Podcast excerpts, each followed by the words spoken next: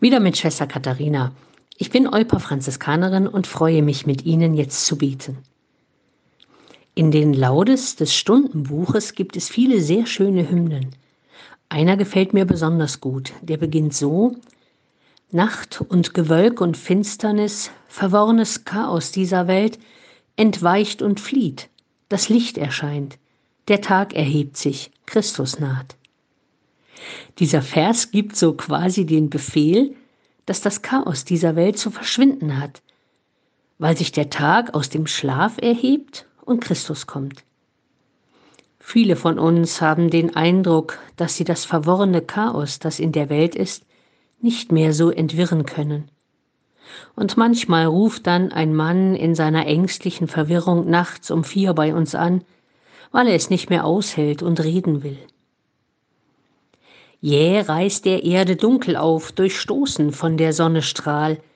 Der Farben Fülle kehrt zurück im hellen Glanz des Tagestirns. So soll, was in uns dunkel ist, was schwer uns auf dem Herzen liegt, aufbrechen unter deinem Licht und dir sich öffnen, Herr und Gott. So wie die Sonne mit der Dunkelheit Schluss macht und die Farben und der Glanz so manchen Morgen so richtig strahlen lassen, so könnten wir alles, was uns bedrückt, den Tag schwer macht und lästig wird, vertrauensvoll Gott hinhalten und von ihm aufbrechen und uns Lösungen finden lassen. Blick tief in unser Herz hinein, sieh unser ganzes Leben an. Noch manches Arge liegt in uns, was nur dein Licht erhellen kann. Dir, Christus, guter Herr und Gott, dem ewigen Vater, der uns liebt, dem Heiligen Geist, der bei uns ist, sei Lob und Dank in Ewigkeit. Amen. Jede und jeder von uns hat so seine dunklen Geheimnisse, seine Leichen im Keller, wie man so sagt.